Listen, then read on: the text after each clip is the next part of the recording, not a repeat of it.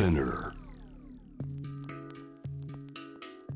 グローバーがお送りしております。J-Wave ジャムダープラネットここからは海外在住のコレスポンデントとつながって現地の最新ニュースを届けてもらう News from Correspondent 今日は中東ヨルダンにつなぎます。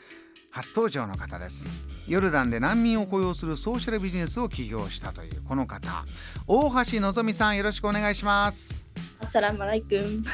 よろしくお願いします。はじめましてお願いします。大橋さん早速なんですが初登場ジャムザプラネットリスナーに自己紹介お願いします。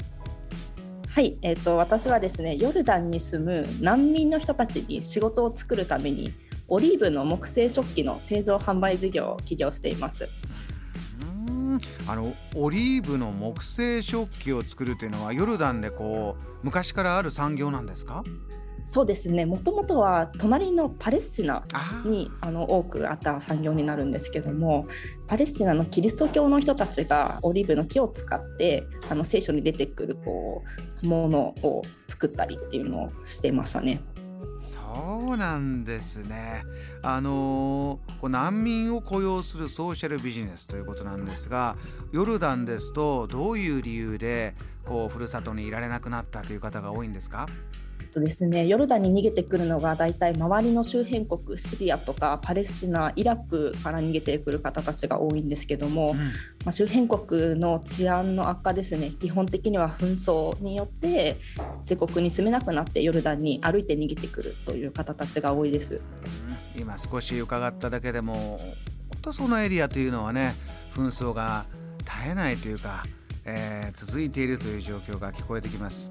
わかりました。大橋さんでは早速なんですけれどもヨルダンの今日の最初のトピックニュースを教えてください、はい。一つ目のトピックなんですけども今ヨルダンで鶏肉のボイコット運動が起きているという話です。珍しい運動ですね。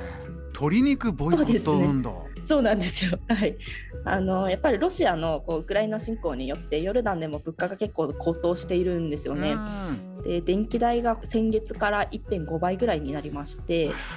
で家庭でこう一番食べられている鶏肉の値段もこうどんどん今上がっています。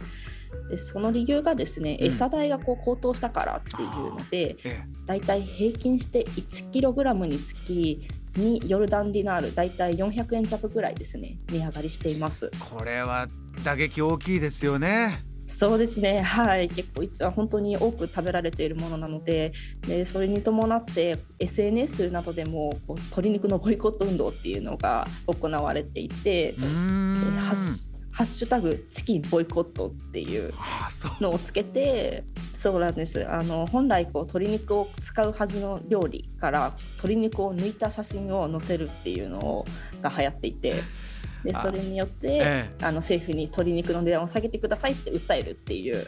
この抗議の仕方が、ね、チキンをボイコットするんだともう大好きで大好きで食べたいんだから、えーきちんと、まあ、国際情勢もあるけれども、えー上手にやってくださいそういうメッセージなんですね。そうですね。はい。あ。ー例えば大橋さんも試してみたお料理とかあります？鶏肉使うんだけれどもあこういうふうに、まあ、やむにやまれずやってみたなんてお料理ありますか？そうですね。私自身載せてはいないんですけども、うん。鶏肉の料理で私が好きなのがマクルベっていうあの中東の炊き込みご飯になるんですけどもえ。鶏肉と、まあ、ナスとかあとカリフラワーとか野菜と一緒にスパイスを入れて炊き込むご飯になるんですけどもそれに対してもその鶏肉を抜いて写真を載せるっていうのを現地の人はやってたりしました。そうか。はい。大好物なんですね、大橋さんもね。そうですね。はい。すごい美味しいです。こういうところであー物価が上がったこの今の、えー厳しさを感じる。そうなんですね、えーもう一つ何か最新トピックあればぜひ教えてください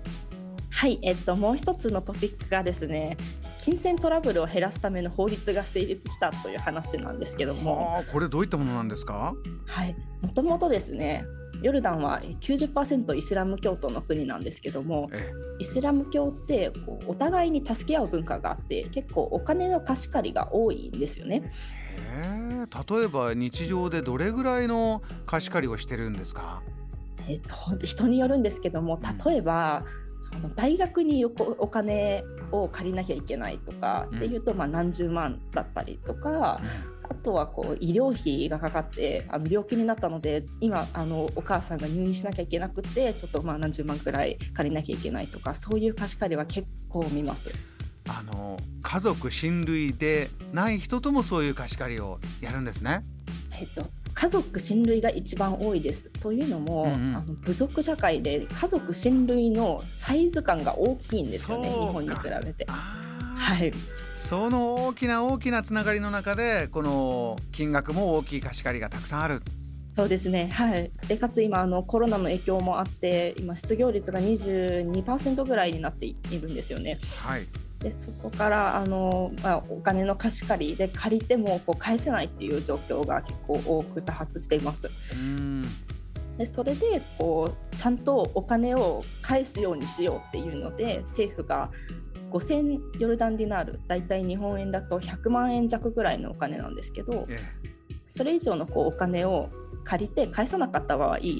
強制的に収入から引きますよっていう法律を成立させました。そうですか。かなりのでは社会問題になってきてしまっていたんだ。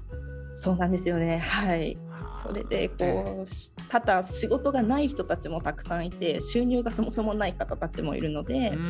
なんかそういった方たちはもし返さなかった場合もう刑務所に収監しますよっていう法律になってます。あのお金をこうしてね融通し合ってとっても素敵なことだなと思うんですけれどもどうしても、はい、そうかパンデミックでそれだけ失業が増えてる。こういう問題も大きくあるんですね。そうですね、まあ、貸した側も生活が成り立たなくなっていくっていう背景もあるんだと思います。それはそうだな。そうなんですよ。分かりました、えー、大橋さんまたぜひ、はい、えー、ヨルダンからのえー、なかなか日本では届かないニュースを教えていただきたいと思います。今日は初登場いただきましてありがとうございました。はいありがとうございました。今夜のこの時間はヨルダンから大橋のぞみさんにお話を伺いました。JAM The Planet